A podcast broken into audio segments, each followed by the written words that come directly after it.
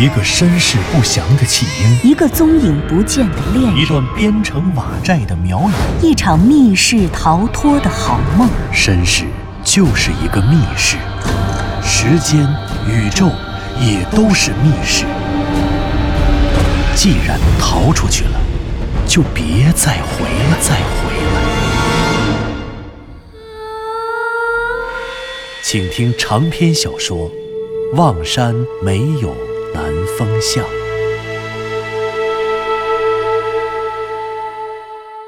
第三集，在守南山人迹罕至的山腹中，竟然隐藏着半块石碑。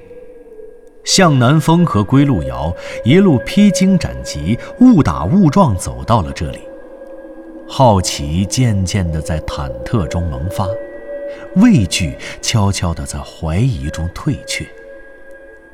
向南风松开了拉着归路遥的手，在石碑前蹲了下来。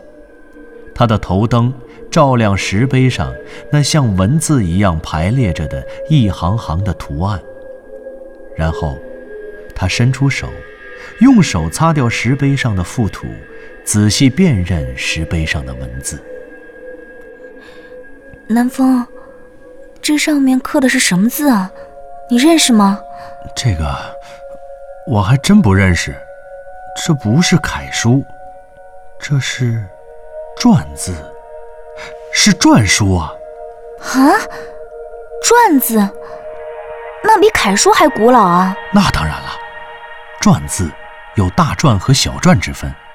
大篆，比如甲骨文、金文，这些特别古老的文字，都算是大篆。小篆嘛，就是秦国用的文字。秦始皇统一文字，就是把以前各地用法不同的大篆统一成了秦小篆。哎，呃，呃不对，不对，不对，这就是楷书，我看错了。我晕，你怎么还带这样的？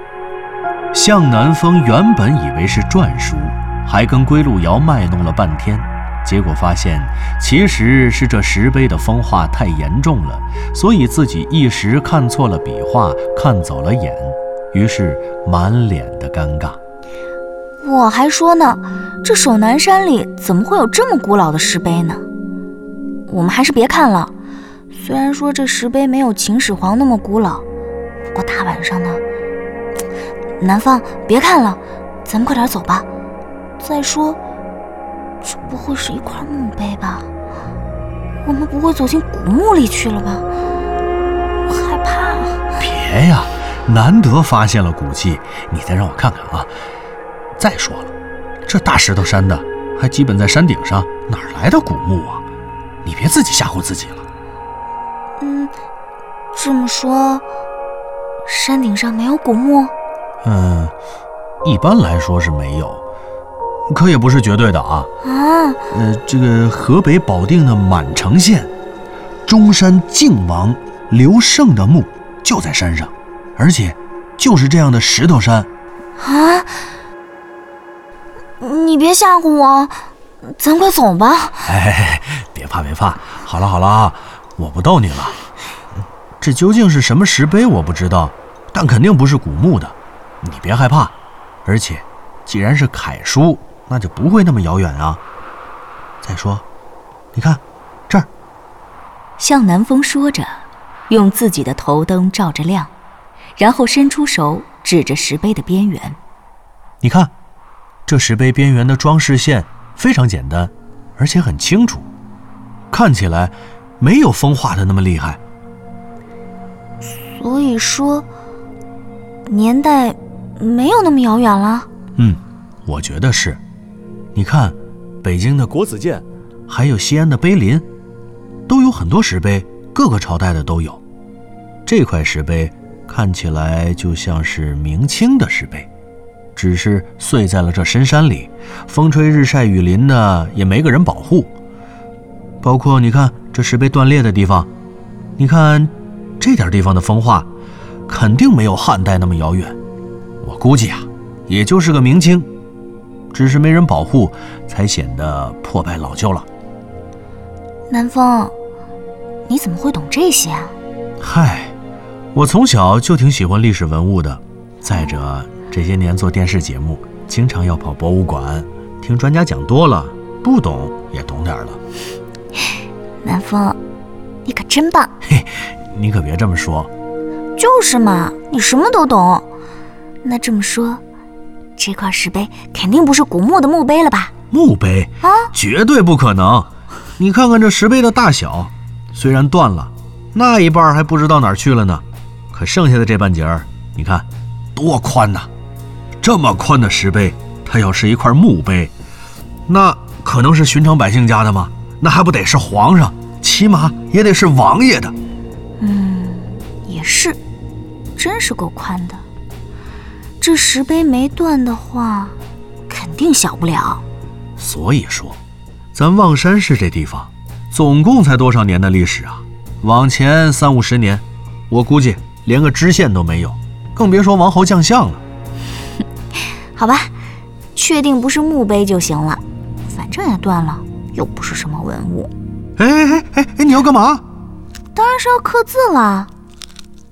原来你一直攥着呢，哎，这石头还挺尖的啊！来来来，我看看你刻的什么啊？南风，路遥，此生相随，至死不渝。二零一一年十二月二十五日凌晨两点三十分。此生相随，至死不渝。怎么样？好啊。好，我们不光要至死不渝，还要生死相随，死了也要在一起。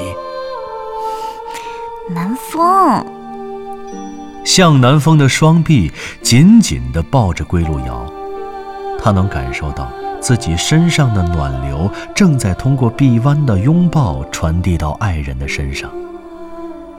静静的，他们熄灭了头顶上的头灯。夜空中的星光也悄悄地在云朵的怀抱中漫步，时隐时现。星罗棋布的苍穹，如同是洒满金沙的石砚。无月的夜，晚风温柔如路遥的香吻。向南风将路遥揽在怀中，然后两人席地而坐。路遥，以前我跟你说过。我是个孤儿，其实这个大家都不知道。可关于我身世的事情，我却从来没有跟别人说起过。你怎么想起要和我说这个？嗯。向南风迟疑着，不知是迟疑，还是在思索，或者是回忆着什么。他的右臂不由自主地抬了起来，手放在胸口上，隔着衣服，好像是抓住了衣服里面凸起的东西。然后，他长出了一口气。他并没有回答归路遥的问题，而是继续说道：“路遥，二十五年前，当我还是个婴儿的时候，哼，其实，是我刚刚出生没几天。”就被遗弃了。这种成长经历，你们是不会懂的。我们福利院有很多被遗弃的孩子，跟我一样的。他们有些人是因为残疾，所以被父母遗弃；有些因为是女孩，想必是家里重男轻女，所以就被遗弃了。还有些可能就像我这样，我都不知道自己为什么会被遗弃。南风。那你有没有试图找过他们？哼，找父母啊？嗯，没找过。既然他们都把我扔了，我为什么还要找他们呢？不过，谁能对自己的身世没有好奇心呢？找父母，我虽然没什么兴趣，但是，我倒是一直想知道，我究竟是从哪儿来的。那你查出什么了？我查出。我是在哪里被人遗弃的了？在哪儿？南风巷，望山市市郊的一条小巷，南风巷。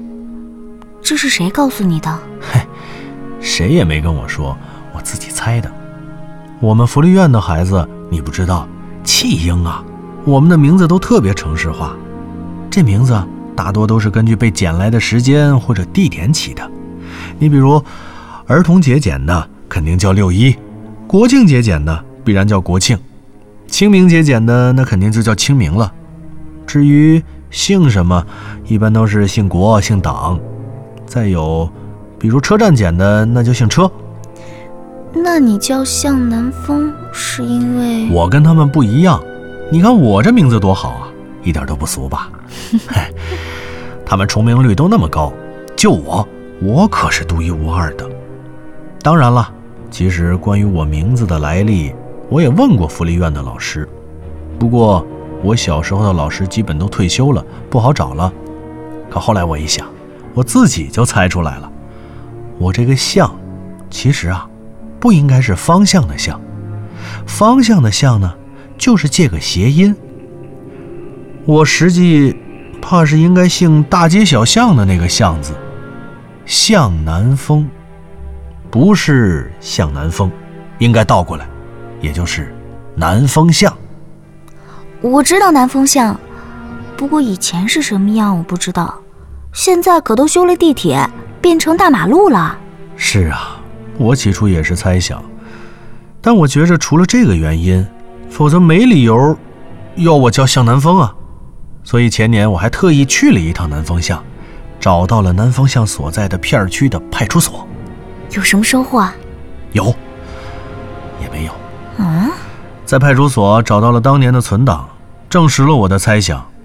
当年确实是有个好心人捡到了我，给我送到派出所，然后。派出所又给我送进了福利院，但问题是，那个好心人是谁？不知道，没记下来。你说可气不？这么重要的信息居然都没有啊！谁报案都不知道，这要是刑事案件怎么办啊？你还有心说笑啊？这样的话，线索不就断了吗？哎，断就断吧。主要是我对这条线索啊，原本就不抱希望。你想想。这时隔二十五年，南方巷拆了，派出所都搬家了，捡到我的好心人找不到了，而且多半可能已经不在人世了。再说关键的，当年连警察都没能通过报案人提供的线索找到我父母，更别说二十五年后的现在了。这条线索啊，本来就没用。也是，那这么说，哎，按情理说，我没什么心思找父母。像我们这种从来就没有见过亲生父母，或者说在婴儿时期就被遗弃的孩子，其实对父母和自己的身世，往往是又好奇又憎恨。一想到自己从来就没有被父母宠爱过，特别是看见别人都在父母的呵护下成长，我们都会不由自主地回避对自己身份的好奇。不是不想去想，而是不敢想，怕受伤。因为已经受过伤了，可是我跟他们又不太一样，他们大多数人可以不想这个问题，可我还不能不去想。为什么？因为我的亲生父母他们不是直接把我给扔了，而是还给我留了点东西。我总觉着这东西肯定跟我的身世有关。这是他们给我留下的线索呀。向南风说着，松开了在胸前抓住衣服的手，伸进了衣服里，攥住了一个什么东西，然后从领口里掏了出来。那显然是一个挂饰。归路遥看不见那挂饰的模样，却看到了连接挂饰的黑色牛皮皮绳。显然那是挂饰的挂链。向南风一边说，一边松开了抓住挂饰的手，然后用两只手撑开了脖子上的皮绳，把挂饰摘了下来，递到了归路遥的手中。两人打开了头灯。此时，路遥看清了这件东西，那是一块石头，一块环状的石头。这是什么？是石头吗？好漂亮啊！这，这是石头，不过这不是一般的石头，它是一种玉。玉？白色的玉？嗯。这好像不是和田白玉啊。嗯，这当然不是和田玉，和田白玉的通透性更强，更有油性。那这是什么玉啊？是鸡骨白玉。鸡骨白玉？对，像鸡的骨头一样的白玉，所以叫鸡骨白玉。这种玉的历史比和田白玉要早太多了。和田玉最早也是殷商武丁中兴的时候才进入的中原，可这种鸡骨白玉早在八千年前就有了。八千年，这么遥远？黄帝、炎帝的时代吗？对，据说中国玉文化的起源就是那个时代，而最早的玉就是它——鸡骨白玉。这在那个时代是专门做礼器用的。就是部落里祭祀、祭神、祭天用的礼器，比后来的青铜鼎还要珍贵呢。他山之石可以攻玉，说的就是这种玉石。啊，这样啊，那它应该是非常珍贵的了。是，这块玉环肯定就是当年某个部落，甚至是部落联盟最珍贵的祭天礼器。就像红山文化的玉猪龙一样，只不过这个玉环的主人使用它祭祀的部落跟红山文化不一样，他们显然有着不同的宗教信仰。明白了，你是说这块玉环是你父母留给你的？嗯，据说我被好心人捡到的时候，脖子上就挂着这么个玉环。哎，我跟你说，从我上大学开始。这么多年了，我一直在研究它，就是为了弄清楚这东西究竟是什么。我看了很多书，还旁听了考古学和艺术史的课程呢。那么，你弄清楚了？当然没有。不过我至少弄清楚了一点，就是这个东西啊，它一定出自某个未知的史前文明。它也崇拜玉，并且通过玉去膜拜某种神秘的自然力量。可是，它既不是我们熟悉的北方的红山文化，也不是南方的良渚文化，当然，更不可能是仰韶文化或者河姆渡文化。它跟我们所有的文化类型都截然不同。它来自一个从来没有被人发现的古代文明。从来没有被人发现的古代文明。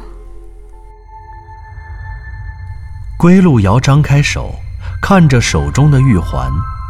这玉环的玉质古朴，造型简单，却神秘非凡。它直径大约四厘米左右，厚大概有一厘米。玉环规整圆润，虽然历经数千年的岁月洗礼，却没有一丝一毫的磕碰。没有硬物摩擦留下的缺口或者划痕，更没有外力撞击造成的裂痕或者断裂。在距离玉环边缘两三毫米的玉环内侧，有三道平行凸起的线条，线条绕着玉环的自然造型首尾相连。这三道凸起的线条排列准确，边缘呈现极轻微的磨痕，可以想见。在缺乏打磨工具的上古时代，磨制出如此规整的造型，并且制作出这样精细的线条，创造这件玉器的部族一定拥有无与伦比的璀璨文明。而这些怪异线条和造型背后，一定隐藏着某种诡异神秘的独特文化。究竟是谁创造了它？他们想通过它控制什么神秘的自然力量？可是。它又为什么会出现在一个弃婴的身上呢？暗夜里，归路遥头灯发出的炫目光束，从向南风的玉环上悠悠地移开了，一寸一寸的，又爬回了那块惨白的石碑上。您刚刚听到的是长篇小说。望山没有南方向，作者刘迪川，演播杨静、田龙。配乐合成杨琛，制作人李晓东，监制全胜。